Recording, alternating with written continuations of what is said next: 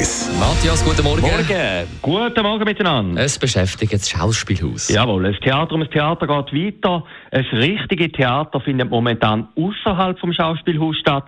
Zum Beispiel gestern im Gemeinderat, wo über die Situation am Pfauen gestritten worden ist. Im richtigen Theater selber, nämlich im Schauspielhaus, ist eher gähnende Leere. So sind Pfauen und Schiffbau im vergangenen Jahr nur knapp zur Hälfte ausgelastet gewesen.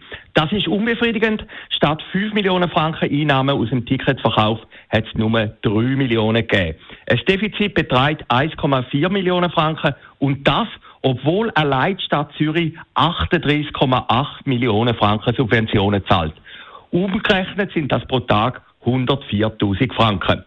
Die Bürgerlichen motzen jetzt, es liege am Programm und fordern einen radikalen Neuanfang. Und die Linken kontern, man müsse vor allem nach Corona ein Programm machen, wo ein jüngeres Publikum anspreche. Was gemäß den Vorgaben vom Stadtrat ein diverses Programm sei, was das immer heißen mag. Das Problem aber ist, dass die diverse Zielgruppe, wie man jetzt sieht, gar nicht das attestiert und die Eltern, die über Jahrzehnte hinweg treue Zuschauer sind, mit der neuen Ausrichtung wenig oder nichts anfangen können, ein Theater boykottieren und ihr Abo nicht mehr erneuern.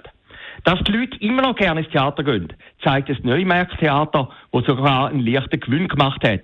Ein Theater Regiblick, wo praktisch jede Vorstellung ausverkauft ist, oder die Markhalle, wo mit dem Musical Sister Act mittlerweile weit über 100.000 Zuschauer angelockt hat. Und das ohne einen Rappen Subventionen.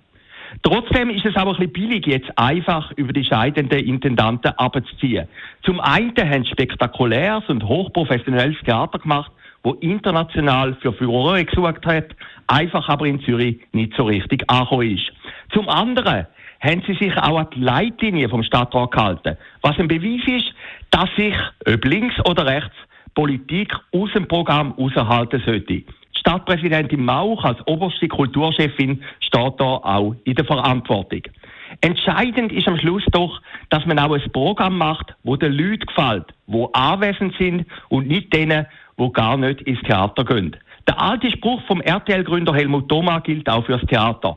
Der Köder muss am Fisch schmecken und nicht am Fischer. Und ich glaube, das ist der springende Punkt beim Schauspielhaus. Wenn der Starregisseur Christopher Rüping in einem Tagi-Interview sagt, Zürich sei ihm nie das Herz gewachsen, er findet die Stadt schrecklich. Und das Beste finde er das Stadion Brachen beim Hartturm, wenn er mit seinem Hund schnell an der Limmat raussäge, ist das zwar ehrlich, transparent, aber dient der Sache noch wenig. Welcher Theaterbesucher fühlt sich nach so einer Aussage noch willkommen? Aber jetzt ist genug gelästert. Diskussionen um Schauspielhaus beweisen doch nur eins. Das Theater ist den Zürcherinnen und Zürchern nicht ganz unwichtig und gehört zur DNA von unserer Stadt. Jetzt müssen sie nur noch konkret beweisen durch einen Ticketkauf. Die Morgenkolumne auf Radio 1 persönlich